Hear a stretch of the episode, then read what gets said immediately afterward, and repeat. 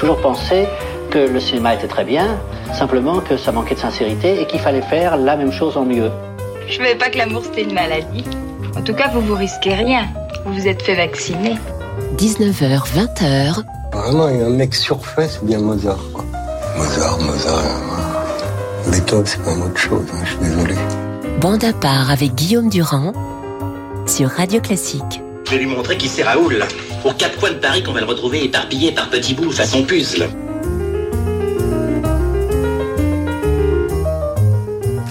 Bande à part, comme tous les dimanches soirs, je suis ravi de vous retrouver sur l'antenne de Radio Classique. Nous allons parler ce soir essentiellement de cinéma. Vous avez reconnu la voix magnifique de François Truffaut évoquant justement le cinéma. Eh bien, François Truffaut sera le sujet de la deuxième partie de l'émission avec nos amis de Bande à part puisque nous évoquerons sa correspondance avec les écrivains qui vient d'être publiée donc aux éditions Gallimard avec Genet, avec Cocteau, mais avec euh, beaucoup d'autres. Ce sera pour la deuxième partie. En première partie, nous allons recevoir quelqu'un que vous connaissez évidemment depuis des années. Il s'agit de Jean-Jacques Hano, que je salue, mon cher Jean-Jacques. Bonsoir et bienvenue donc bon, pour Bonaparte.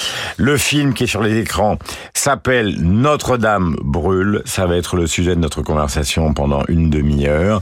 Je voudrais que nous prenions connaissance de l'ambiance qui règne après cette virgule sur ce long métrage à grand spectacle.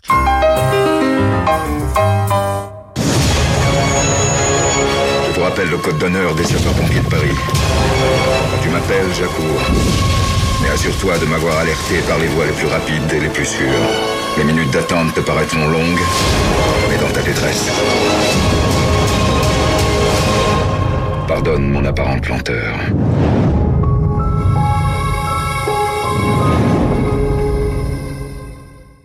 Voilà, nous sommes le 15 avril 2019. Jean-Jacques Hano, nous allons raconter évidemment la réalité et le tournage du film. On attend euh, le président de la République qui a fait un tour de France et qui va faire donc une sorte de conférence de presse pour expliquer ce qui s'est passé. Et puis tout d'un coup, il y a une sorte de malaise autour de Notre-Dame. C'est un peu comme ça que vous décrivez le début du film. C'est-à-dire que des gens se rendent compte qu'il se passe quelque chose de bizarre. Il est 18 heures, il y a une messe. Euh, des gens qui travaillent dans Notre-Dame entendent des sonnettes d'alarme. Il y a un personnage qui est chargé euh, du tableau, euh, qui est le tableau de surveillance, qui au fond est là mais devrait ne pas être là. Et on ne sait pas ce qui se passe. Et ça donne euh, une sorte de suspense que vous avez délibérément accepté comme étant le fil rouge du film, à savoir qu'on sait que quelqu'un est gravement malade, mais que les secours n'arrivent pas et qu'on ne sait pas exactement ce qui se passe. Mais oui, c'est une structure parfaite. Euh, Truffaut adorait Hitchcock. Il a d'ailleurs fait un livre magnifique. magnifique.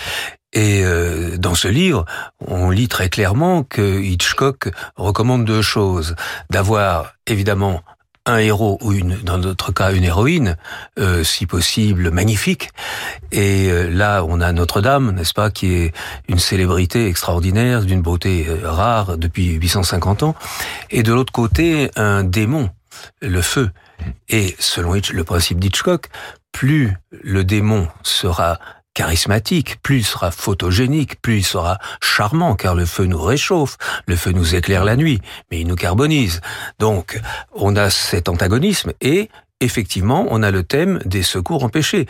Ma, ma grande malade ne peut pas être soignée parce que ben, c'est Paris, c'est les embouteillages, et c'est une série de mini-catastrophes, de mini-embûches qui aboutissent à quelque chose qui aurait pu être un véritable désastre. Mmh. Car c'était pas seulement la cathédrale qui risquait d'y passer, c'était toute l'île de la Cité. Et alors, ce qui est intéressant dans le film, c'est qu'on voit justement des personnages empêchés, c'est-à-dire le conservateur de Notre-Dame qui est à l'autre bout, euh, qui a du mal à arriver. On voit le général, le, le général, des pompiers qui est coincé dans les embouteillages sur les quais, c'est-à-dire qu'il est face à Notre-Dame, mais il n'arrive pas à avancer. C'est pareil pour les voitures, c'est pareil pour un, un certain nombre d'engins qui sont mobilisés, c'est pareil pour les fidèles qu'on sort, qu'on rentre, parce qu'on ne sait pas s'il y a de la fumée ou il n'y a pas de fumée, donc est-ce qu'ils vont assister à la messe ou pas? Et ça dure pendant un certain temps. Mais oui, mais c'est ça qui est j'ai envie de dire. Parce qu'on l'a oublié ça. Hein. Mais oui, mais on le sait pas. C'est-à-dire que moi-même, je ne savais pas. C'est en lisant euh, la documentation, j'ai d'abord cru que les journalistes, comme je le sais déjà depuis longtemps, ont du talent. J'ai pensé qu'ils me racontaient une histoire euh, sur un modèle hollywoodien d'un scénariste qui, qui osait dire des choses invraisemblables. Mhm. Mais en, en fait, en, travaillant sur le sujet, je me suis aperçu qu'il ne savait pas tout et que c'était encore bien plus invraisemblable que ce qu'on pouvait imaginer. Et c'est ça qui m'a tout à fait passionné. C'est-à-dire que euh, le, le, chaos était presque certain. Mhm. Et ce que j'ai trouvé beau, c'est que malgré ce chaos, le courage, la détermination, le savoir-faire des uns et des autres est, est parvenu à ce que nous savons, c'est-à-dire que la cathédrale est toujours debout. Toutes les œuvres ont été sauvées et au 1300. Hein. 1300 œuvres ont été sauvées mmh. et euh, aucun pompier n'a été blessé. Et personne n'a été blessé. Donc, si qu'on est passé très à côté de la ah. catastrophe et ça vous le racontez très bien. Alors, il faut raconter aussi euh, euh, le fonctionnement dramatique du film. Donc, beaucoup de travail de votre part en amont. Euh, Thomas Bidguin vous rejoint comme scénariste. Euh, il y a évidemment des scènes qui sont tournées sur place, des scènes qui sont tournées à l'extérieur, dans d'autres endroits, on va en parler. À un moment, vous réclamez à tous les gens qui ont pu filmer quelque chose, car évidemment, tout ce qui est autour filme cette cathédrale qui brûle, la possibilité de recevoir tous les documents qui viennent des, téléphones portables. Et alors là, vous installez dramatiquement dans le film un split screen, c'est-à-dire au fond un écran partagé, parfois en deux, parfois en trois, pour qu'on voit les images tournées par anneau, les images qui sont envoyées par les gens. Donc la réalité, et non pas la fiction, mais, mais la réalité reconstituée par Jean-Jacques Hano. Donc quelle est la part, quelle est la part, euh, j'allais dire, de créativité qui reste au grand cinéaste que vous êtes dans cette situation? Parce qu'au fond, il faut raconter la vérité. Oui, mais c'est une, une, énorme part parce que je la raconte comment euh, et je la raconte où, par de quel point de vue. Si je prends n'importe quel moment, le, la, fumée est détectée à, 18h17. Bon, mm. est-ce que je prends euh, les le, prêtre qui continue euh, son homélie? Est-ce que je prends le gardien euh, de la sécurité euh, qui n'est pas là? Est-ce que je prends les touristes qui photographient? J'ai un, un, un nombre de point de vue extraordinaire. Très vite, il y a des pompiers qui, il y a 400 pompiers, donc j'ai 400 points de vue que je peux choisir. Et donc j'ai, j'ai la liberté de puiser dans un énorme trésor d'anecdotes et de les organiser de telle manière que tout en respectant la chronologie, je raconte une histoire euh, euh, chargée de suspense. Mmh. Quand on découvre qu'il y a un incendie, donc euh, cet incendie, il est là depuis un certain temps. C'est-à-dire qu'il fait déjà 450 degrés à peu près. Les premiers pompiers qui montent en et qui découvrent l'incendie ont des cloques sur les casques. D'ailleurs, vous les, vous les décrivez comme des pompiers qui, pour deux d'entre eux, sont des novices, un homme, une femme. Ils n'ont jamais, ils n'ont jamais participé à, un sauvetage pareil et ils sont déjà dans une situation qui est extraordinairement critique. Euh, comment se fait-il qu'on ait envoyé des novices euh, au feu? Mais c'est parce que c'était l'ordre dans lequel ils devaient partir, euh, ces, ces, jeunes gens, car il s'agit de très jeunes gens. L'âge moyen de ces quatre jeunes pompiers qui ont été envoyés était de 23 ans, je crois. Euh, de façon tout à fait inattendue, il y a deux femmes. Euh, qui sont incroyablement compétentes. L'une d'entre elles n'a jamais été au feu. Euh, et il y a deux jeunes gens dont un non plus n'a jamais été au feu. Donc on, on, a quatre, sur les quatre, on a deux novices et euh, en tout cas des, des gens d'une parfaite détermination qui ont été très très bien formés. Mais ils arrivent dans un petit camion qui est en fait ce qu'on appelle un premier secours. C'est-à-dire c'est les camions quand on envoie quand quelqu'un est, est tombé de vélo. Mmh. Et euh, ce, ce, camion est divisé en deux. Il y a une civière d'un côté, une petite euh, quelques tuyaux de l'autre. Et c'est avec ça qu'ils arrivent au pied de Notre-Dame qui fait 120 mètres de long et qui est un temps de brûler. Myriam, caporal-chef des sapeurs-pompiers de Paris, première unité sur place, raconte les premières minutes de l'intervention. Nous sommes dans Mandat part le dimanche soir sur l'antenne de Dès qu'on est arrivé, on a pris des escaliers en colimaçon et on est monté comme ça sur plusieurs dizaines de mètres. Et une fois arrivé en haut, en fait, on était sur le balcon et on a vu que les, toitures, la charpente était totalement embrasée. Du coup, notre chef, il nous a donné la mission d'avoir un point d'attaque, c'est-à-dire qu'on a établi les lances, on a essayé d'enrayer les propagations au maximum. En fait, euh, ça se propageait euh, trop rapidement. Et du coup, voilà, on a reculé. On voit par la fenêtre, par exemple, Anne Hidalgo, la maire de Paris, qui de son bureau découvre que nos armes est en feu. Ça, vous l'avez reconstitué et fait jouer à la maire de Paris? Oui, oui, oui, oui, parce que je suis allé demander, euh, j'ai demandé à mon équipe de, voir si on pouvait tourner euh, une, scène avec une doublure euh, d'Anne Hidalgo, euh, qui avait effectivement été une des toutes premières, sinon la première personne à faire appeler les pompiers à Paris. En fait, les pompiers avaient appris qu'il se passait quelque chose à Notre-Dame par un copain à eux qui avait reçu une photo, tandis qu'il était en vacances à Florence avec sa famille. Enfin, un truc de fou, mais c'est comme ça que ça s'est passé.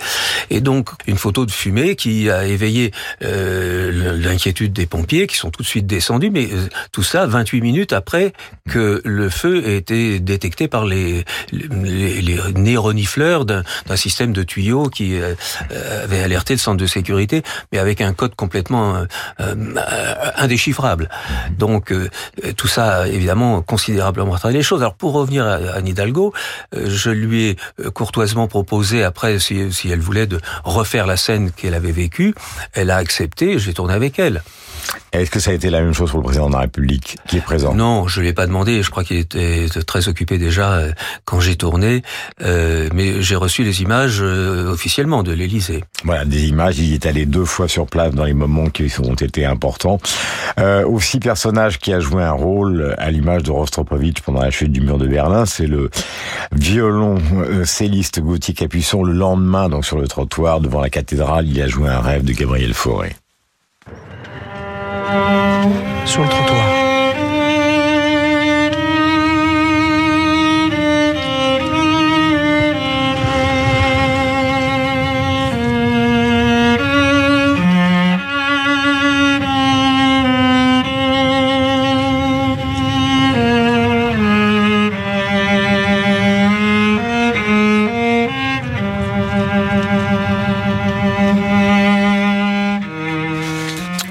S'agit du 16 avril. Je rappelle que tout a démarré aux alentours de 18h le 15 avril, donc 2019, et que le 17 avril, le feu était éteint.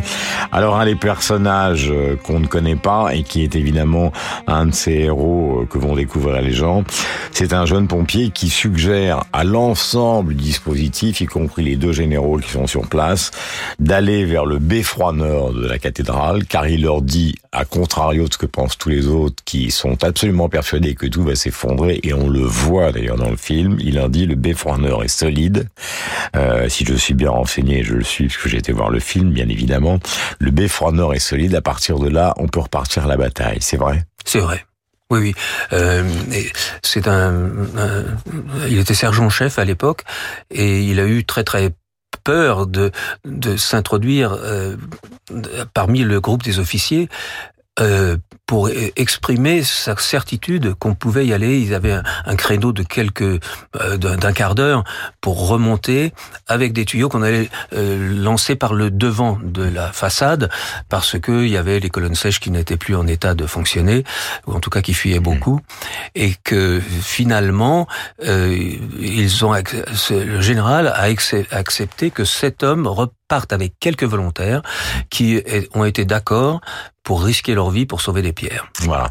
Euh, aux choses importantes, le style anneau, c'est-à-dire parfois, par exemple, des travelling ultra rapides qu'on voit dans cette forêt euh, qui est la forêt reconstituée, évidemment, qui est la, la, la clé de voûte de Notre-Dame et qui, Dieu sait, a fait énormément causer.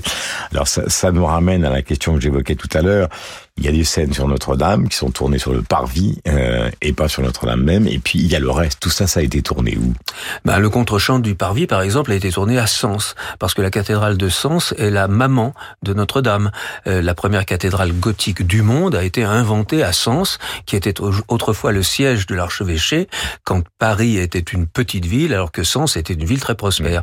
Trente ans plus tard, Paris devenant une ville beaucoup plus importante, a voulu avoir la cathédrale de Sens en plus grand mais ils ont énormément copié sur la cathédrale de Sens au point que le dallage est exactement le même, le, nombre de colonnes sont les mêmes, la pierre est très semblable, et du coup j'ai tourné beaucoup de choses à Sens. Oui, mais, les flammes, le, le, plomb qui fond. Ah bah ça, je suis obligé de le faire en studio. C'est-à-dire que ça, c'est tout ce qui brûle est mm. évidemment reconstitué. Quand vous voyez les, les jeunes pompiers dont vous parlez, euh, dont le, la, la, caporale Myriam, euh, que j'appelle Marianne dans le film, euh, et sont allés véritablement sur cette corniche que j'ai fait reconstituer exactement selon les plans de Viollet-le-Duc au centimètre près. Hein. Et mais avec l'intensité de l'incendie le même? Ah ben euh, même peut-être plus fort chez moi, je sais pas. Oh non, peut-être pas. Euh, en tout cas, euh, probablement égal. Je crois que les, les, flammes étaient à 700 degrés. Euh, le, le, plomb de la toiture fond à 340. Mm. Et effectivement, lorsqu'il a fallu faire une exploration sous la toiture, les pompiers, dans le brouillard absolu, de, dans la fumée extrêmement dense, entendaient sur leur casque des blocs tout à fait invraisemblables et c'est seulement euh, en sortant qu'ils ont compris que c'était le, toit qui leur fondait dessus. Hmm. Donc ça a duré deux jours. Et quand le film démarre, on se dit au fond cette cathédrale et tout ce qui est à l'intérieur va disparaître totalement, y compris les chefs-d'œuvre. Et est-ce que vous avez le sentiment en tournage terminé est-ce que vous avez le sentiment que c'est une sorte de miracle? C'est ce que les, la plupart des gens utilisent, qu'ils soient religieux ou pas. C'est quand il y a un dénouement qui semble totalement invraisemblable et qu'il se passe favorablement, on, parle de miracle. Et effectivement, bon, euh, ce qui incite à prononcer ce mot, c'est aussi que la Vierge qui incarne Notre-Dame, qui est une statue, n'a pas du tout été touché malgré l'effondrement de tonnes de matériaux enflammés venant de la voûte. Mhm. Et qu'il y a eu quelques bougies qui sont restées allumées même après ce, ce tragique incendie. Nous sommes ce dimanche soir avec Jean-Jacques Hano qui publie donc, euh, ou plutôt qui produit à l'écran ce film que vous allez voir qui s'appelle Notre-Dame brûle, donc avec un son et une image extraordinaire à propos de ce qui s'est passé.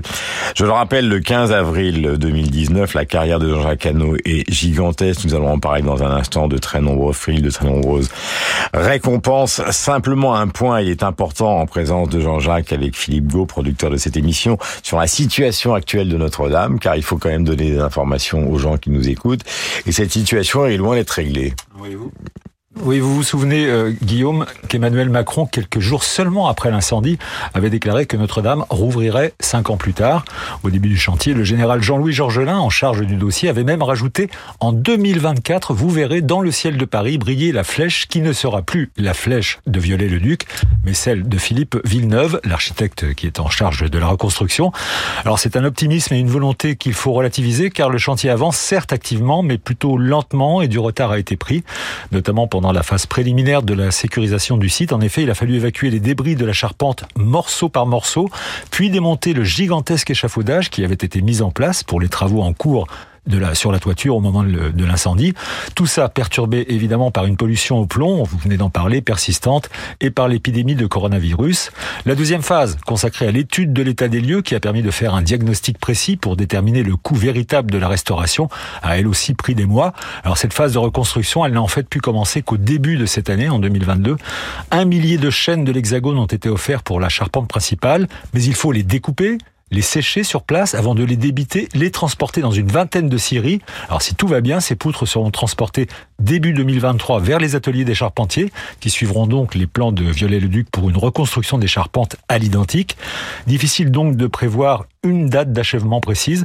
La seule échéance dont on est certain, c'est celle du 15 avril 2024, date à laquelle sera joué un Tédéum au sein de la cathédrale pour le cinquième anniversaire de l'incendie. Et voilà, et dans Notre-Dame brûle, le film de Jean-Jacques Hano, vous découvrirez d'ailleurs une partie documentaire concernant les journalistes du monde entier qui informent le monde entier de cette situation, plus euh, des reconstitutions, par exemple, on voit de trois quarts arrière le président américain euh, de l'époque, effectivement, qui demande pourquoi des Canadaires euh, n'interviennent pas.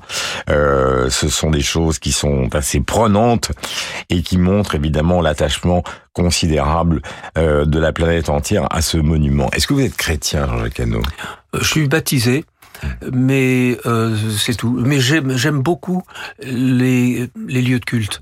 Euh, quels qu'ils soient. Je suis ému. vous êtes chrétien version Paris de Pascal, euh, on ne sait jamais ou... Non, ou c'est une sorte de, de, de christianisme culturel Je ne suis pas du tout croyant.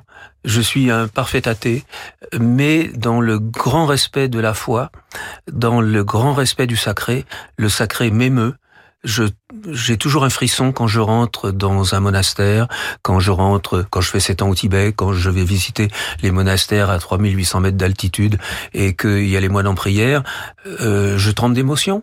Mmh. Et euh, quand je fais le nom de la rose et que j'ai la chance de vivre pendant trois semaines euh, chez des moines de stricte obédience, des bénédictins, tout habillés en noir qui ne parlent jamais, je suis ému. Mmh. Mais d'ailleurs, vous avez étudié ça à la Sorbonne. Alors, les gens le savent assez peu, mais vous êtes un très bon élève. C'est-à-dire que l'école Lumière, vous êtes sorti majeur. Euh, L'IDEC, ce qui est l'ancêtre de la FINIS, vous êtes sorti majeur. Vous avez fait de... de c'est un handicap, vous savez. Non, non, c'est pas un handicap. J'avais honte. Non, mais je, non, euh, je le rappelle. Truffaut, dont on va parler beaucoup tout à l'heure, s'est intéressé à vous, à la façon dont vous montiez au tout début de votre carrière. C'est vrai? Ah, c'est complètement vrai. J'étais complètement scié. Hein. Moi, j'avais 23 ans, 24 ans. Un jour, je, je, je faisais beaucoup de films Euh, aussi par hasard, j'avais pas du tout envie de faire des films publicitaires, mais le hasard a fait que mes professeurs de l'IDEC m'ont présenté. Euh, bon, j'ai à l'âge de 19 ans et demi reçu mon premier chèque de metteur en scène. Et un jour, je, cours, je sors de chez moi en courant pour aller euh, sur un de mes plateaux où on préparait un décor. Le téléphone sonne. Une petite voix me dit "Allô, oui, bonjour, c'est Monsieur Truffaut." Arrogant comme j'étais à l'époque, je dis "C'est le metteur en scène marchand de graines On me dit "Non, non, c'est le metteur en scène." Donc euh, je suis consterné que euh, ce metteur en scène prestigieux, euh, symbole de la, de la, grandeur du cinéma français, m'appelle moi et il me dit voilà, j'ai vu votre bande de films publicitaires. Alors j'ai été très intéressé par la manière dont vous montez et je l'ai passé tellement en avant, en arrière sur ma, ma table de montage que j'ai déchiré certaines copies. Alors je voudrais vous dire que je vais les remplacer, je vais m'en occuper pour du laboratoire, mais j'aimerais vous rencontrer parce que je voudrais que vous me racontiez comment vous faites le montage. Mmh. Et vous savez que d'une certaine manière, pour une partie du public cinéphile, le cinéma de Truffaut, qui est un cinéma littéraire, euh, qui est un cinéma qui raconte des histoires comme vous, mais qui est souvent un cinéma intimiste, euh, plus axé sur les acteurs et, leurs réactions et leur sensibilité que sur le grand spectacle que vous avez montré, on a l'impression que c'est un peu euh, l'eau et le feu la guerre du feu. Mais non, mais euh, François a essayé de faire des films de spectacle. Par exemple, La sirène du Mississippi, euh, qui n'a pas tout à fait réussi. Et il le savait. Euh, je peux en parler parce que je suis devenu assez proche de François Truffaut, qui est la personne qui m'a aidé. Et c'est lui qui a décroché son téléphone pour dire à Claude Berry que j'étais un petit gars à suivre. Et c'est Claude Berry qui a produit mes premiers films. Nous allons justement parler de ces films qui ont marqué une partie d'entre eux, en tout cas l'histoire du cinéma. Vous avez reçu d'ailleurs comme Truffaut des Césars, des Oscars. Alors voici quelque chose qui évidemment nous ramène un petit peu à l'actualité. Je disais tout à l'heure que nous avons dédié cette émission à Mariupol, ce théâtre qui a été massacré, ce qui est un véritable scandale. Voici donc euh, la bande-annonce qui est signée James Horner de Stalingrad.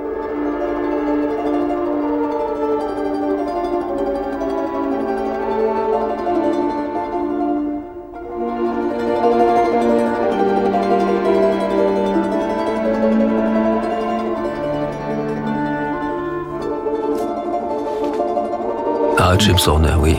Un grand souvenir, malheureusement. Et, surtout, euh, sujet... Euh, il y a eu plusieurs films sur Stalingrad. Euh, sujet impressionnant. Hum, c'est la plus grande histoire de, de bataille, évidemment, du XXe siècle, en dehors de ce qui s'est passé en, en, en 14 et pendant toute la guerre, donc la Première Guerre mondiale personne n'a vraiment envie de se lancer dans un projet pareil. Cette histoire de sniper aussi qui est d'une complexité extrême. Pourquoi vous avez choisi de, de vous jeter là-dedans? Parce que c'est une de vos caractéristiques. Bah, écoutez, je vais vous dire une chose très euh, presque qui me dérange euh, pendant que j'en parle, c'est que j'avais envie de faire un film euh, russe. J'ai été très inspiré par le cinéma russe, soviétique, euh, le cinéma d'Eisenstein par exemple, ou de Pudovkin, de Donskoy. Euh, C'était un peu ma formation à la FEMIS. Mon professeur était Georges Sadoul, qui était un communiste pur et dur, et qui nous a raconté, qui nous a montré tous ces films, et j'ai été tout à fait emballé par le sens du spectacle et aussi l'émotion que je ressentais face à Alexandre Nievski ou Yvon le Terrible. Bah, qui sont des chefs-d'œuvre. C'est des chefs-d'œuvre, c'est extraordinaire. Mon directeur de mémoire était un très proche ami euh, d'Eisenstein. J'ai découvert les storyboards faits par la main d'Eisenstein lui-même. Euh, si vous voulez, ça m'a transporté dans la dans, dans une espèce d'ivresse. Moi, c'est ça que dans, dans, mon innocence, je, je voulais essayer d'approcher. Euh, J'aimais beaucoup Kurosawa aussi, les grands japonais euh, de l'après-guerre. Donc, si vous voulez, euh, ça, c'est des films qui m'ont absolument euh, bouleversé. Et je, je, voulais faire un, un, film très ambitieux pour un public américain. C'était de faire que le héros était soviétique et que l'ennemi allait être joué, euh, l'ennemi allemand allait être joué par un Américain. Donc, vous voulez, c'était très ambitieux. Ça a très bien marché néanmoins, mais effectivement, c'était un film. Euh, alors, ce qui m'a plu, c'est que je voyais ça comme un film intimiste, car il s'agissait de deux, deux personnes. Oui, c'est le parti pris du film. Hein. Ben, c'est le parti pris. Sauf que, évidemment, cette intimité, elle est vécue au cœur de la plus grande bataille que l'histoire contemporaine ait connue. Les acteurs, justement, dans ce film, il s'agit de Jude Law, mais vous avez utilisé comme narratrice Jeanne Moreau, vous avez joué, évidemment, vous avez fait jouer Jane Marsh dans L'Amant, qui a un petit peu disparu, Tony Long, qui est devenu une des plus grandes stars du cinéma asiatique, Samuel Labarthe, ça c'est euh, dans Notre-Dame brûle, il joue l'un des généraux, mais aussi Brad Pitt dans 7 ans au Tibet, on parlait de Jude Law, euh, comment euh, ne pas oublier ou ne pas mentionner euh, le défunt Sean Connery, etc. Est-ce qu'il y a une méthode, Jean-Jacques Hano C'est-à-dire vous passez d'acteurs archi célèbres mondialement à des gens comme Samuel Labarre qui sont de très bons acteurs mais qui sont des acteurs français Est-ce qu'il y a une méthode S'il y a un systématisme ou est-ce qu'il faut s'adapter? Non, moi j'aime j'aime le talent. et j'aime les gens qui, quand je les vois pour la première fois dans mon bureau, euh, ont une adéquation avec leur rôle. Et peu m'importe s'ils sont célébrissimes ou débutants. Hmm. Vous citiez Jeanne Marsh, elle avait jamais rien fait, même pas une vidéo, rien. Mais euh, Brad à l'époque était pas tellement euh, connu. Euh, c'est lui qui est venu à moi. D'ailleurs, c'est pas moi qui étais le chercher. Si vous voulez, moi, je pense que il faut pas être limité. Il faut pas surtout se limiter à quelqu'un qui va être poussé par une chaîne de télévision en disant celui-là il est bankable. Mais c'est hmm. horrible ça il faut il faut pas prendre les acteurs bankable, il faut prendre les acteurs qui conviennent au rôle. Mmh. Et et encore une fois, euh, moi j'ai pris beaucoup de plaisir sur Coup de tête par exemple à, à prendre tous ces acteurs de qui, qui, étaient des seconds rôles, mais c'est des gens magnifiques qui, qui ont une, une expérience de la scène, qui s'adaptent à tous les rôles, qui sont modestes, qui ne vous embêtent pas sur le tournage. Il n'y a pas 40 agents, il n'y a pas de garde du corps. Mmh. Mais ceci étant, quand vous avez des gardes du corps et un acteur très célèbre, ça va aussi. Euh, mais c'est différent. Euh, les films performance, ce sont des films que vous avez, euh, qu'on a évoqués bien évidemment, mais qui ont parfois une tendance particulière. Euh, je pense notamment donc à l'ours dont voici la bande son.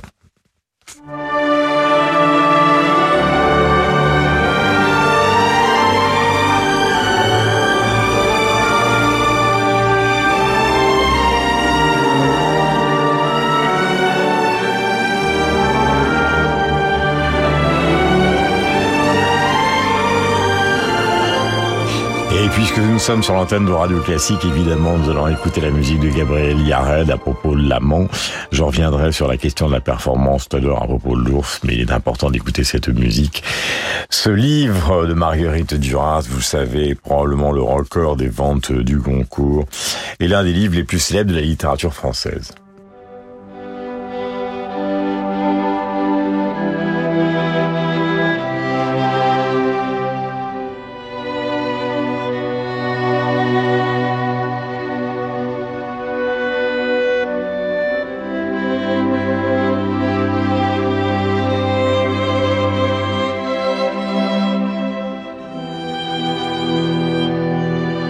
Notre-Dame brûle donc est sur les écrans, bien évidemment. Allez le voir, film de Jean-Jacques Hano. Quel est d'après vous, euh, Jean-Jacques, votre plus grande réussite comme cinéaste?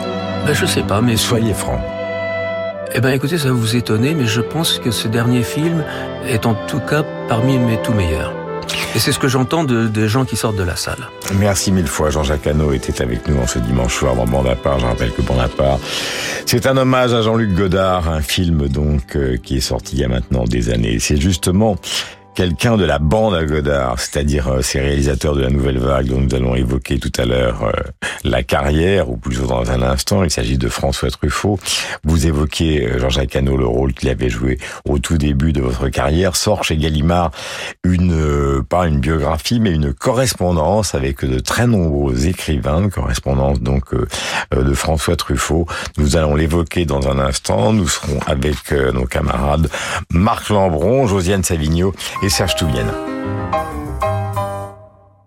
Bonjour, c'est Sixtine de Gournay. Et Jean-Michel Duez. Découvrez les petits secrets des grandes œuvres avec Backstage. Pourquoi Carmen de Bizet, le plus joué des opéras, a-t-il été un échec lors de sa première Qui se cache derrière le personnage de Violetta dans la Traviata de Verdi En cinq minutes, nous vous ferons découvrir les secrets bien cachés des chefs-d'œuvre du classique. Backstage, un podcast radio classique à écouter sur radioclassique.fr et sur toutes vos plateformes habituelles.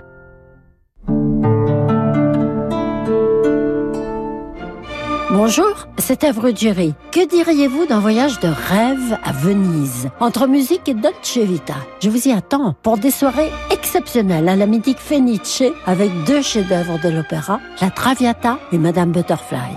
De Verdi à Puccini à Venise, avec Evre Ruggieri, un séjour radio classique du 16 au 19 septembre 2022 avec Intermed, le spécialiste du voyage culturel. Réservation au 01 40 08 50 40 ou sur intermed.com. Troisième saison des déjeuners-concerts au Théâtre du Châtelet avec l'Orchestre de Chambre de Paris. Au menu du prochain rendez-vous, une création. Connaissez-vous le cri du chocard de la compositrice britannique Jamie Mann qui dirigera également Les Blumineux de Gustave Mahler? Déjeuner-concert jeudi 24 mars à 12h30 avec l'Orchestre de Chambre de Paris au Théâtre du Châtelet à Paris. Vos déjeuners n'auront plus la même saveur. La maîtrise des Hauts-de-Seine, cœur d'enfant de l'Opéra national de Paris, recherche ses futurs jeunes talents, filles ou garçons, dès l'âge de 5 ans et jusqu'à 25 ans. Formation d'excellence et entièrement gratuite, elle est installée à la scène musicale à Boulogne. Les auditions sont ouvertes à tous, sans préparation préalable. Inscription ouverte sur lamaîtrise.com, rubrique audition. Du 8 au 24 avril, Aix-en-Provence va vivre un festival de Pâques 2022 inédit. Une programmation exceptionnelle avec Martha Argerich, Juan Diego Flores, Yujia Wang, Lionel Bringuier, Jean-Christophe Spinozzi ou Renaud Capuçon. Mais également les grands orchestres francophones et de jeunes talents à découvrir. Réservez vos places au 08 2013 2013 ou sur festivalpac.com. Un festival d'émotions à partager du 8 au 24 avril à Aix-en-Provence et en numérique, avec le soutien du CIC, partenaire fondateur.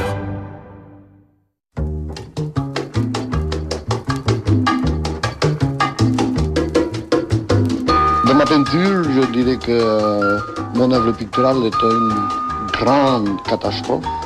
C'est pour ça que ça paraît paradoxal que d'un côté je pensais que je suis le plus grand génie et de l'autre côté que ma peinture est très mauvaise.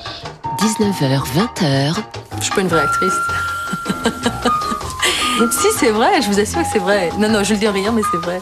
Culture Club avec Guillaume Durand sur Radio Classique. Voilà, passé le meilleur dimanche soir possible. Nous étions avec Jean-Jacques Hano qui parlait justement de ses relations avec François Truffaut comme jeune cinéaste. Je parle de Hano, bien évidemment. Sort chez Gallimard une correspondance avec les écrivains 1948-1984. Et nous allons en parler avec Serge Toubiana. Bonjour Serge, vous Bonjour. avez été le directeur de la Cinémathèque. Vous vous êtes longtemps occupé des cahiers du cinéma où Truffaut a travaillé. Nous sommes avec Josiane Savigno qui fait partie de la bande à part et nous sommes ravis euh, d'accueillir et avec Marc Lambron, académicien, grand passionné de cinéma et de littérature. Alors, je vais commencer par vous, Serge, parce que vous êtes probablement celui qui connaît le mieux l'œuvre de Truffaut. Euh, il faut replacer cette correspondance dans une correspondance plus globale, car ce n'est pas la simple correspondance de Truffaut, il y a eu d'autres aspects. Il y a eu une première correspondance publiée chez Atier, euh, je crois en 87, faite par Gilles Jacob et, et Claude de Givray. Claude de Givray était euh, pratiquement le meilleur ami de François Truffaut. Euh, elle était incomplète, mais passionnante déjà. Elle a eu beaucoup de succès. On la trouve plus d'ailleurs. Et puis euh, il y a cette correspondance qui vient de sortir chez Gallimard. Il y a là, c'est une correspondance avec des écrivains. Que les donc- écrivains. Bah, celle que vous évoquez, c'était quoi? C'est une correspondance avec des amis, avec des ses, amis, des ses cinéastes, femmes, des femmes, pas trop de femmes. Enfin, c'est pas du tout intime. hein. Euh, beaucoup Helen Scott, qui était sa correspondante américaine à New York. Beaucoup euh, des amis. euh, et puis il y en a encore plein des lettres. Alors, dans, dans la préface de la, de la correspondance d'aujourd'hui, après on va ouvrir la conversation avec nos amis pour que nous les informions, il y a une chose qui est très importante, c'est qu'on on découvre un Truffaut qui finalement, plutôt que le téléphone, parfois même plutôt que les rencontres comme la nôtre ce soir, préférait d'abord et avant tout écrire. Et à une petite période de sa vie qu'on va situer aux alentours de 10, 11 ans. Il a même envisagé à la lecture, par exemple, de Thérèse Raquin de Zola, de devenir écrivain. Donc il y a une véritable passion de, pour l'écriture de quelqu'un qui devient un cinéaste D'abord l'écriture, la, la, la, lecture, puisque c'est un enfant qui a beaucoup lu chez sa grand-mère, puisqu'il était placé en nourrice chez sa grand-mère. Euh, la lecture était un refuge. Mm-hmm comme le cinéma va devenir un refuge, puisqu'il va faire l'école buissonnière, c'est un autodidacte complet, il n'a pas de diplôme, rien. Donc si vous voulez, la littérature a été pour lui, bon, on dirait aujourd'hui trivialement, un ascenseur social incroyable. Mhm. Il lit... Les petits classiques Fayard, j'ai lu ça. Voilà. Les petits classiques Fayard de A à Z, ou plutôt de A à V, c'est-à-dire d'Aristophane à Voltaire. Systématiquement, les uns après les autres. Ça coûtait pas cher, mais quand même, il est volé, il se l'est passé, il y avait un trafic avec son copain Robert Lachenay, son copain d'enfance, qui va rester toute sa vie hein, une référence. Mais ce qui est intéressant, c'est que la première lettre de, cette correspondance, c'est à Cocteau. Mhm. Euh, il lui écrit en... Il y en a beaucoup. il y en a beaucoup parce qu'ils vont devenir amis. Mhm. Enfin, il va avoir une relation jusqu'à la mort de Cocteau en 63. Pourquoi il écrit à Cocteau Parce qu'il a créé un ciné-club avec son copain Lachenay, le Cercle Cinéman. Les séances ont lieu au Cluny Palace, boulevard Saint-Germain, qui n'existe plus. Et il veut passer le sang d'un poète. Il demande à Langlois une copie à la cinémathèque. Langlois lui dit non, il n'a pas confiance, c'est des jeunes. Langlois a peur qu'ils abîment la copie. Ni une ni deux, Truffaut écrit à Cocteau. C'est la première lettre du livre. Il a 16 ans. Il a 16 ans. Il n'a pas de diplôme. Il sait écrire. Il a un talent. Et il y va franco. Et de là naît la relation amicale avec Cocteau jusqu'à 63, jusqu'à ce que Cocteau, vous savez, la, la, fameuse image des 400 coups à Cannes, Cocteau est là et Cocteau est le parrain de, François Truffaut. Mhm. Et, pour Truffaut euh, produit. Il le raconte. Hein, pour Julie Gine, il va lui demander aussi son assentiment pour éviter que le film soit censuré, etc. Alors, deuxième part qui est importante. Il va avant financer Cocteau. Voilà. Et, avant que nous ouvrions la conversation sur la carrière et l'importance de Truffaut, parce que maintenant, avec sa disparition en 84, il y a le recul, la nécessité de savoir au fond le rôle qu'il a joué pour le cinéma français, le rôle qu'il a joué pour le cinéma mondial. Avec vous, Josiane, je voudrais qu'on d'abord on raconte ce qu'il y a dans le livre. Euh, parce que c'est une correspondance multiple, car il y a des personnages euh, qui sont célèbres, et euh, j'allais dire assez classique, Graham Greene, Ray Bradbury, et puis en même temps des sulfureux, euh, Lucien Rebattet, Collabo, euh, Jean Genet qui a été une sorte de partenaire, en tout cas de partenaire de désertion, qui sont tous ces gens à qui il écrit. une lettre de Jean Genet qui est absolument délicieuse où il, il, il lui dit que il a fait attendre son, son ami et qu'il est, absolument, qu'il est absolument furieux. C'est une lettre de rupture, c'est une lettre terrible. Moi j'ai été, j'ai été absolument par la lettre de 7 pages à Jean-Louis Bory. C'est une lettre qui fait 7 pages et c'est une sorte d'autoportrait de, de Truffaut en défense. Voilà, Bory, donc euh, critique du, de cinéma. Critique de cinéma au Nouvel Obs à l'époque. Au Nouvel Obs et qui avait, et aussi au Masque et la Plume, et qui avait sans doute égratigné pas mal euh, Truffaut, mais qui lui, euh, il lui répond, Bory, et il lui dit, si vous étiez Molinaro ou Boiron, vous n'auriez plus entendu parler de moi. Donc il, il le met quand même, même en valeur. Mais j'ai été très étonné, Serge Toubiana, par la multiplicité de lettres à René Jean-Claude, qui était un drôle de personnage. Il y avait un projet, il y avait un projet d'adapter Le Bleu d'outre-tombe qui ne s'est jamais fait euh, au début des années 60, juste après euh, Jules et Jim, je crois, et ça ne s'est pas fait, mais de là est né aussi parce que Truffaut est très fidèle en amitié. Donc, et la mani Guillaume l'a dit au début, soit il écrit parce qu'il entretient l'amitié, soit il écrit pour se mettre à distance les, les emmerdeurs qui lui écrivent, parce qu'il est harcelé. Tout le monde veut, tout le monde veut Truffaut à un moment donné. À partir du moment où il est connu, les éditeurs lui écrivent. Donc Truffaut écrit pour créer une distance. Non, non. La lettre, c'est un moyen de tenir les. C'est un, un, un, un, moyen pour lui diplomatique de de ne pas être dans l'intimité. Vous, avez, vous avez cité Cocteau, mais il y a une majorité de lettres aussi à Audiberti bah oui, ça et, à, et à Bradbury. Bradbury, c'est parce qu'il y a Fahrenheit, qui court, qui court sur plusieurs années. Oui, mais après, Bradbury lui fait des propositions, il les refuse. La dernière lettre, c'est une lettre de refus, la dernière lettre de Truffaut à Bradbury. Oui. C'est que des lettres où Truffaut mais à distance, il veut pas. Il y a beaucoup de lettres comme ça, beaucoup de lettres qui sont des pas des fins de non-recevoir, mais quand même une manière de se protéger, non Exactement. Voilà, je voudrais qu'on découvre un certain nombre de sons qui vont permettre d'alimenter euh, la conversation. Donc au départ, il s'agit d'un tout jeune homme marqué évidemment par la guerre, le cinéma et la littérature. Tout jeune homme qui devient l'animateur euh, de ciné-club. Euh, tout jeune homme qui fait de la prison. Tout jeune homme qui a une sexualité absolument compulsive. il, il, il le laisse entendre, pas vraiment dans cette correspondance, mais en tout cas tous ceux qui ont travaillé sur sa vie euh, le raconte. Et là, c'est une évocation de celui qui a joué un rôle dans le domaine de la critique considérable, André Bazin, cofondateur des Cahiers du cinéma, qui l'avait embauché.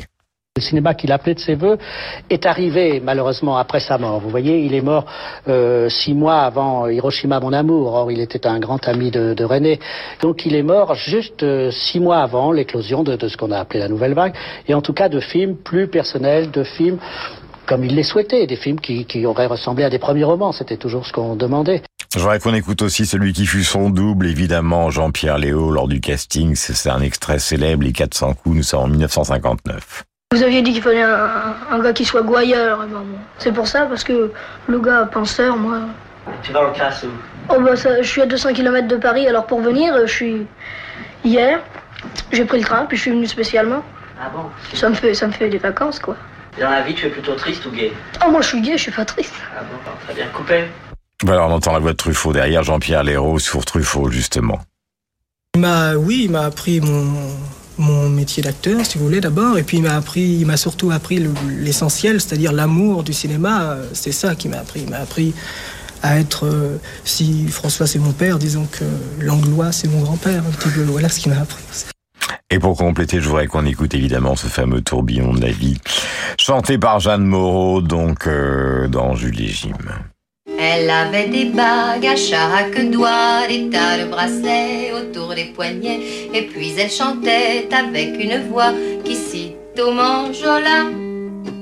Elle avait des yeux, des yeux d'opale qui me fascinaient, qui me fascinaient. Il y avait l'ovale de son visage pâle, de femme fatale qui me fut fatale, de femme fatale qui me fut fatale. Julie Jim, donc en 62, c'est une musique et des paroles de Serge Redvani qui était peintre et qui finalement donc a rejoint la bande pour ce film Julie Jim qui est devenu archi célèbre ainsi que cette chanson. Un regard qu'on n'a pas encore entendu, celui de Marc Lambron, parce qu'il s'agit d'une correspondance avec des écrivains et vous êtes écrivain. Alors, c'est une correspondance d'abord qui est longue dans le temps, des années 50 aux années 80, qui est très polymorphe. Alors, il y a des grands écrivains qui sont là, mais je dirais de manière euh, incidente, mais on peut citer euh, Kundera, Simenon, euh, Sartre, Romain Gary, Klosowski. Et puis, ce qui pour moi est intéressant, ce sont des écrivains, c'est comme un atelier euh, du cinéaste. C'est-à-dire qu'il y a des correspondances très soutenues avec les auteurs dont il va adapter euh, les livres. Donc Maurice Ponce, Henri-Pierre Rocher, Jules Jim et les deux Anglais et le continent, David Goodis, euh, Bradbury, longue correspondance pour Fahrenheit, et même Jean Hugo, qui est l'héritier de, de, de, Victor Hugo pour euh, pour euh, Adélache. Et incidemment les éditeurs, parce que tout ça se, se, négocie. Donc on voit Jean Carroll pour Le Seuil, on voit Sabatier pour Albin Michel, et on voit Marcel Duhamel pour La Série Noire. Donc ça, c'est assez frappant. Il y a le, on en a dit un mot tout à l'heure, le, le Truffaut politique, c'est-à-dire Rebattet, Claude Elsen, Félicien Marceau. Évidemment, il penche à droite avant de virer vers une certaine gauche cachemire, je dirais. Mais c'est comme le Godard du petit soldat, qui lui aussi est assez ambigu et qui ensuite euh, ira vers Mao. Donc on voit aussi ce, ce, ce temps politique. Il faut rappeler à ceux qui euh, ne savent pas que Lucien Rebattet, évidemment, est un des auteurs de la collaboration, mais qu'il était aussi critique de cinéma et qu'il avait un amour immodéré du cinéma américain, d'où les conversations qu'ils ont entre eux. Bien sûr. Alors il y a les protecteurs, on a parlé de Cocteau, de Genet, avec lequel il se brouille, on dit Berti. Il y a Louise de Villemorin, qui euh, va donner, je ne le savais pas, le personnage de Fabienne Dans, dans, dans Baiser volé. Euh, il y a les protégés, c'est-à-dire il y a les protecteurs, les protégés, mais avec le temps, des gens comme François Veillargans, qui le, qui le tape d'ailleurs assez souvent, mmh, euh, Jean-Marc Roberts, qui euh, expriment leur admiration et qui se, se rapprochent de lui. Je, je, je dirais une dernière chose, ce sont les lettres sans réponse. Euh, parce qu'en effet, il y a des raseurs, mais il y a deux lettres qui m'ont frappé, et, et, parce que l'une est assez, est assez cruelle et, et sans réponse, c'est la lettre de Bost. Parce que, comme l'on sait, euh, il ah écrit oui. cet article dans les, les, cahiers du cinéma, si je ne me trompe, qui est absolument assassin, une certaine tendance du cinéma français. Alors, Orange et Bost étaient donc l'un et l'autre, si il était l'un et l'autre scénariste. C'était les scénaristes et euh, on, les disait scénaristes du de la qualité française, c'est-à-dire d'un certain académisme. Et cette lettre de cet article de Truffaut euh, va vraiment les mettre au banc, on peut dire, du cinéma, jusqu'à ce que Tavernier, dans les années 70, les, les fasse euh, revenir. Et il semble que Truffaut soit allé voir Bost, euh, qu'il lui ait soustrait, enfin en tout cas, se soit fait donner un projet de scénario et qu'à partir de ce, de ce don, enfin, ou de ce prêt, il désosse et il, il attaque euh, très cruellement Bost. Et Bost lui écrit une lettre qui est une lettre d'homme blessé, et nous n'avons pas la réponse de Truffaut à cette lettre. Et peut-être ne lui a-t-il pas répondu. Euh, on ne sait pas. L'autre lettre, qui est peut-être plus comique, euh, ben, ben, c'est la lettre de euh, Paul Gutt. Alors Paul Gutt était un, écrivain euh, assez mielleux, y compris dans sa prose épistolaire. Il, y avait une série qui s'intitulait Le Naïf et euh, Paul Gutt, aussi incroyable que ça puisse paraître, dans les années 60, écrit à Truffaut en lui disant avec Bourville, nous souhaiterions que le dernier tome de, de, la série des Naïfs soit adapté par vous. Eh bien là non plus, il n'y a pas de réponse. Vivement dimanche, la femme d'à côté, le dernier métro, l'amour en fuite, la chambre verte, l'homme qui aimait les femmes, l'argent de poche, l'histoire d'Adélache, la nuit américaine, une belle fille comme moi, les deux anglaises et le continent. C'est important de rappeler ces films qui ont marqué l'histoire du cinéma français. Et celle de Truffaut, Domicile conjugal, L'enfant sauvage, La sirène du Mississippi, Les volés, La mariée était en noir, Fahrenheit 451, La peau douce, Antoine et Colette, L'amour à 20 ans, Jules Jim, tiré sur le pianiste avec le fantastique euh, Aznavour, en rappelant d'ailleurs qu'à un moment du côté de Montmartre, le jeune Truffaut a habité à 2 ou 3 400 mètres de l'endroit où se cachaient les Manouchians et Charles Aznavour, euh, qui était dans un hôtel. Et puis évidemment, en 59, les 400 coups. La deuxième question que nous allons poser, grande question à propos de cette correspondance, c'est le rôle de Truffaut finalement aujourd'hui, sa place dans le cinéma mondial, mais comment ne pas écouter donc, grâce à Georges Delerue, la bande-annonce du dernier métro, nous sommes en 1980.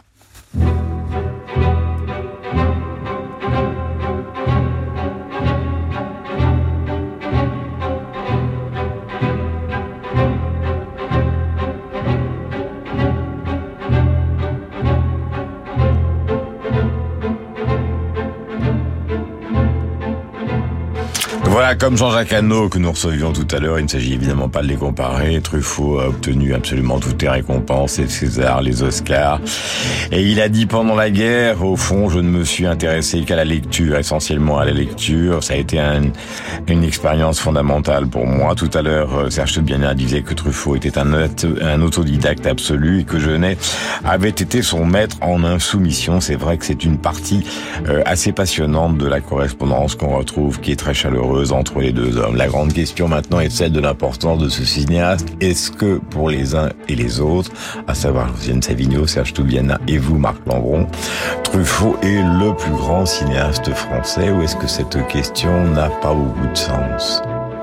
Je dirais pas que c'est le plus grand cinéaste français, mais c'est celui dont on parle aujourd'hui, euh, presque 40 ans après sa mort. Ça veut dire que, et ce livre paraît, il y en a d'autres qui vont paraître, euh, il y a encore des, y a toute, la correspondance est à la Cinémathèque, toutes ces archives sont à la Cinémathèque française. J'ai fait une exposition sur lui il y a 5 ans pour les 30 ans de sa mort. Il y a encore des, continents enfuis de Truffaut parce qu'il il a, il, il, il, a, il, est mort à 52 ans, mais il a produit euh, en, en, film 21 films, dont la moitié sont des adaptations littéraires, 11 sur 21. Et puis, euh, il y a encore plein de documents, plein de... Euh, donc ça veut dire qu'on en parle encore. Ouais, il exprime dans la correspondance à un moment, Serge Dubiana, il exprime le moment où il n'en veut plus de ces adaptations littéraires. Parce que par moment, euh, non seulement ça l'agace, mais ça devient très compliqué. Euh, je prends un seul exemple. Au moment d'Adélache, les négociations avec la famille Hugo, puis avec les agents, ça devient des histoires de sous, on va pas les raconter en détail, mais qui deviennent insurmontables. Et donc il se dit maintenant, il, il y en a assez. Mais ça, ça, pose quand même la question euh, de ce rôle. Alors pour vous, Josiane, après tout, nous sommes tous un peu, ou simplement cinéphiles ou amoureux du cinéma. Place à Truffaut Moi, j'ai horreur des classements, donc euh, je veux pas savoir, je veux pas savoir qui est le plus grand, qui est le moins grand, etc. il y a des films. Je parle à titre. Quand je posais cette question, c'était juste à titre personnel. Il y a des films de Truffaut que j'adore. Je pourrais citer L'homme qui aimait les femmes. C'est un film, c'est un film que j'adore absolument. Absolument, et que et que je revois toujours avec bonheur. Mais je voudrais quand même poser une question à Serge Toubiana à propos de quelque chose, un mot qu'il a dit tout à l'heure. Quelqu'un qui est très peu présent dans cette correspondance pour les raisons qu'il va nous expliquer, qui a été cité que deux fois, qui est Helen Scott, parce que Serge Toubiana a écrit un livre que j'ai adoré, qui s'appelle L'amie américaine et qui est donc euh, la personnalité d'Helen Scott. Il a publié ça chez Stock il y a quelques années, je sais plus, 2000, 2020. Non? Bah, J'ai ça de lettres, moi, d'Helen Scott. Elle ah, il faut rappeler de qui il s'agit. Helen Scott était la, la, la, femme qui avait 45 ans en, 59. Le premier voyage de Truffaut à New York en 60, il va recevoir le prix de la critique new-yorkaise. Il n'a jamais été aux États-Unis, il parle pas anglais. Il est accueilli à l'aéroport par cette femme un peu forte qui est à Unifrance New York et elle va faire sa carrière américaine. Elle va s'occuper de lui, elle va traduire tous ses propos, elle va aller en 62 quand il va rencontrer Hitchcock pour les entretiens qui, qui donneront ce fameux livre. Mhm. Elle est là, elle traduit de l'anglais en français, du français en anglais. Elle, elle est le, le bras droit de Truffaut pour toute sa stratégie américaine. Mhm. Et aujourd'hui encore, là j'étais à New York il y a 15 jours, j'ai fait une lecture à Albertine Helen Scott commence à être connue grâce à mon livre. C'est, elle a été indispensable à Truffaut dans sa stratégie de conquête de l'Amérique. Et la question de Josiane, c'est pourquoi est-elle si peu... Bah, c'est parce que c'est pas un écrivain, donc. Euh, mais il y a une correspondance. Il y a une correspondance que vous avez publiée. Que je, je, je vais, j'y travaille et j'espère que Gallimard, qui a qui a Truffaut. Acheter ce livre, l'ami américaine, c'est un personnage extraordinaire. C'est un personnage merveilleux, Helen Scott. Et elle est enterrée, pardonnez-moi Guillaume, elle est morte trois ans après Truffaut. Elle est enterrée à 4 mètres de Truffaut au cimetière Montmartre. C'est dire l'importance qu'elle a eue dans sa vie. C'était sa mère juive, c'était c'était une personne, une personnalité de l'ombre, mais qui a joué un rôle fondamental dans la vie de Truffaut. Marc Lambon, cette carrière de Truffaut. Alors, ce qui me frappe, c'est que c'est un, un, cinéaste qui, euh, c'est un cinéaste littéraire en ce sens qu'il a défini son presque son propre continent. Alors, il y a, y a des cycles, tout le cycle Antoine Douanel. Euh, il incorpore sans cesse l'histoire du cinéma, un peu comme Scorsese aujourd'hui, euh, il y a évidemment les entretiens avec Hitchcock, mais lorsque, pour deux de ses films, il va chercher Bernard Herrmann, qui était le, le musicien des, des, des, des films d'Hitchcock, il y a précisément cet aspect citationnel. Quand il engage Paulette Dubost, il sait très bien que c'est la Lisette sous ma chair de euh, la règle du jeu. Euh, donc il y a ces, ces échos. Il, euh, Serge Toubien a rappelé qu'à 16 ans, il projette le, le sang d'un poète de Cocteau, mais il va aider Cocteau vers 58-59, à euh, filmer le Testament d'Orphée. Donc c'est quelqu'un qui, à travers son œuvre, se promène aussi en dialogue euh, avec l'histoire du cinéma, dont il, euh, dont il précisément, il, il incorpore, il cite, il revisite euh, toutes sortes d'aspects. Donc il y a une générosité euh, en réalité, c'est le contraire d'un cinéaste qui serait centré euh, sur son propre travail ou ses propres obsessions. Les obsessions, elles sont toujours ouvertes finalement. Bon, et puis un, un dernier, une dernière chose, peut-être comment en parler. C'est un cinéaste de femme, euh, et là, il y a comme une intrication, comme un, un vertige entre la vie et l'œuvre. Isabelle Adjani, euh, voici ce qu'elle disait donc euh, à propos de l'histoire de DLH. Elle a senti avec euh, François Truffaut, je, je, disais au tout départ, et ce n'est pas une manière de ma part d'être désagréable vis-à-vis de la légende, mais qu'il avait, disons, des amours compulsives. voici ce que disait Adjani comme souvent être regardé me gêne, euh, j'essayais toujours de m'esquiver de la caméra. Et je me rendais compte que c'était parce que j'étais très embarrassée par le regard porté sur moi, parce que François Truffaut est quelqu'un qui adore les acteurs, notamment les actrices, qui adore les regarder bouger, les regarder jouer, les regarder parler, et qui intervient très très rarement. Et euh, moi, je fais partie des actrices qui ont l'impression de faire mieux quand on leur dit beaucoup. Voilà ce regard qui, qui la gêne. Marc bah, c'est le regard de la, c'est le regard que Hitchcock peut-être portait sur Tippi Hedren. C'est le regard que Preminger porte sur Dorothy Dandridge. C'est peut-être le regard que Clouseau porte sur euh, Suzy Delair ou, Vera Clouseau. Donc, euh, ces films sont peut-être des, des, des, pièges à femmes, aurait pu dire euh, Fellini. En tout cas, il y a des liaisons. Euh, alors, je sais pas, on peut Bernadette Lafont, me semble-t-il, Françoise d'Orléac, Catherine Deneuve, Claude Jade, Kika Barkham, jusqu'à Fanny Ardant. Et en cela, euh, Adjani est peut-être un, une exception, si, si j'ose dire, dans, la, dans, les entreprises de, de, de séduction. C'était sur le tournage euh, d'Adélache. D'Adélache, oui. Et puis comme le thème de Adélache, c'est une femme qui a une idée fixe, qui est d'aimer un homme qui ne l'aime pas ou pour qui elle, elle lui est indifférente, c'est exactement l'inverse qui se passe entre Truffaut filmant Adjani, et la regardant sur sa table, de, sur sa moritone pendant des trois mois, lui, il a une obsession, c'est elle. Vous voyez, on est dans un rapport d'obsession. Truffaut est un cinéaste à idée fixe. En plus, c'est un film L'homme qui aimait les femmes. C'est un film insulaire sur le tournage, donc il y a une sorte de... de, de Je reviens à ma question qui n'est pas un classement que je voulais évoquer tout à l'heure, puisque nous sommes obligés aussi de parler du cinéma contemporain. Euh, il y a des gens, par exemple, comme Jean-Pierre Melville, qui ont fait une carrière, euh, enfin un nombre de films moins important que Truffaut. Euh, vous disiez 12, euh, mais qui ont connu une sorte de deuxième vie, voire de troisième vie, parce que euh, tout le cinéma asiatique ou des énormes metteurs en scène américains comme Michael Mann se sont totalement, euh, donc l'homme de Hit, euh, se sont entièrement retrouvés dans l'esthétique de Melville qui au départ était plus, comment on peut dire, plus radicale que, que, que celle de Truffaut. Alors, plus américaine. Comment et, et, et plus américaine. D'ailleurs, il était passionné euh, par par l'Amérique. Donc justement, dans dans dans cet héritage, est-ce que Truffaut n'est pas devenu un personnage pour le cinéma d'aujourd'hui aujourd'hui, vous qui connaissez aussi très bien Clint Eastwood, Mmh. est-ce qu'il n'est pas devenu un, un personnage presque académique? Par rapport à, à des gens comme Melville qu'on aurait sous-estimé à l'époque et qui seraient totalement récupérés par le jeune cinéma d'aujourd'hui, y compris peut-être par des gens comme Tarantino. Non, je crois pas, parce que Truffaut, moi, je constate qu'il est, ses, ses films sortent en DVD, ils sont, tra- ils sont diffusés dans le monde entier. Il y a un, sur un, si vous allez sur Internet, il y a les amis de François Truffaut, il y a que des jeunes qui, qui dialoguent, qui, qui font ce que C'est Marc. une question, c'est pas un jugement non, de non, ma part. ce que Marc est très juste. Les gens naviguent d'un film à l'autre, cherchent les passerelles, etc. Beaucoup de femmes, beaucoup de femmes. Est-ce parce qu'il a des héritiers au cinéma Bien sûr, vous parlez à Desplechin, il vous Ouais. parlera à Truffaut, vous parlez à Assayas, il vous parlera à Truffaut, vous parlez, il y a plein de jeux, vous parlez à Noémie Milovski, elle va citer Truffaut, parce que c'est un cinéaste du romanesque. Mais vous restez dans le monde français. Mais Vous allez à New York, on parle que de Truffaut. C'est aujourd'hui le cinéaste français le plus connu. Je vous dis, on est en 2022 et il est mort en 84. Il a, il y a- personne ne l'a remplacé. Alors qu'il y a quand même pléthore. Et, à, la, question que vous avez posée, Guillaume, est-ce que c'est le plus grand cinéaste français? Lui aurait dit toujours c'est Renoir, le, le patron c'est Renoir. Et je vois pas pourquoi on changerait cette hiérarchie. Et j'ai une admiration sans borne pour Melville, vous voyez. Non, non, mais c'était pas, c'était une question de ma Non, part et une interrogation qui vient, qui voilà. vient de cette correspondance. Pour moi, Renoir reste encore. euh, et d'ailleurs, euh, Truffaut vénérait Renoir. Vous, vous Voilà. savez. Si l'émission s'appelle Bande à part, c'est justement parce que, en hommage à Godard, nous aimons le cinéma. C'est un des moments essentiels et l'une des pratiques essentielles de la culture, surtout quand on voit ce qui vient de se passer euh, à Mariupol, ce théâtre qui a été massacré dans un conflit euh, dont nous espérons que nous allons trouver, ou en tout cas que ceux qui dirigent le monde vont trouver une issue dans les semaines euh, ou dans les mois qui viennent. Ce n'est pas donné, c'est le moins qu'on puisse dire euh, pour l'instant. Je voudrais qu'on écoute une bande-annonce un peu particulière, ou plutôt une bande-son. Il s'agit à propos de l'amour en fuite de cette chanson de Souchon et Boulzy. Caresse photographiée sur ma peau, sensible. On peut tout jeter les instants, les photos. C'est libre.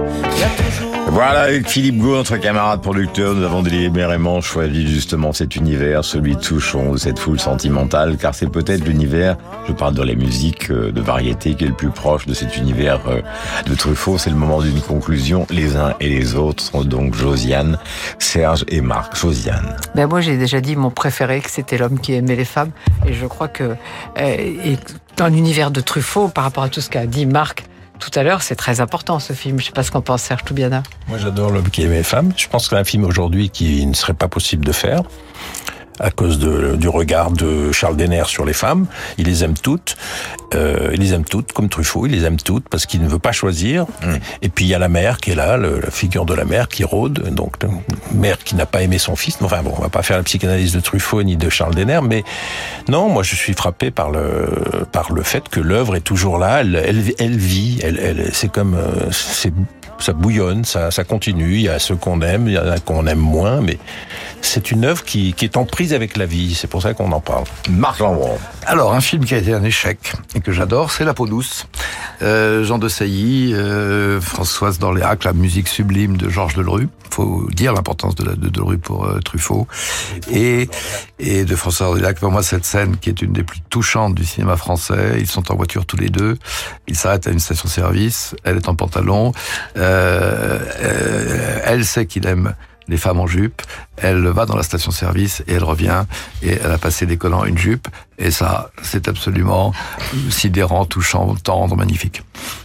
Voilà, la correspondance de François Truffaut est publiée aux éditions Gallimard, correspondance avec des écrivains 1948-1984. Vous trouverez les plus grands écrivains français, euh, les plus grands artistes français. Je parlais tout à l'heure de Cocteau, de Jean Genet et d'autres, et puis évidemment des grands monstres internationaux comme Ray Bradbury, Graham Greene et beaucoup d'autres. Et aussi beaucoup d'écrivains de la série noire, car vous savez que Truffaut s'est beaucoup inspiré de la série noire de Marcel Duhamel. Le livre est publié aux éditions Gallimard. Merci, nous sommes le dimanche soir et nous espérons que vous allez passer, après part la meilleure soirée possible. On va se retrouver la semaine prochaine avec un programme qui sera radicalement différent, puisque c'est Laurence Descartes, qui est la première femme dirigée le plus grand musée du monde, le Louvre, avec l'Ermitage, donc à Saint-Pétersbourg, qui sera notre invité. Dans la deuxième partie, nous parlerons d'un anniversaire assez particulier qui va toucher Marc Lambron, qui a beau être un écrivain, est un grand fan de rock'n'roll. Il s'agit des 60 ans euh, de la performance sur scène des Rolling Stones. Ils vont venir en France et il y a déjà euh, non seulement des gens qui se parlent comme Marc, mais d'autres qui hurlent,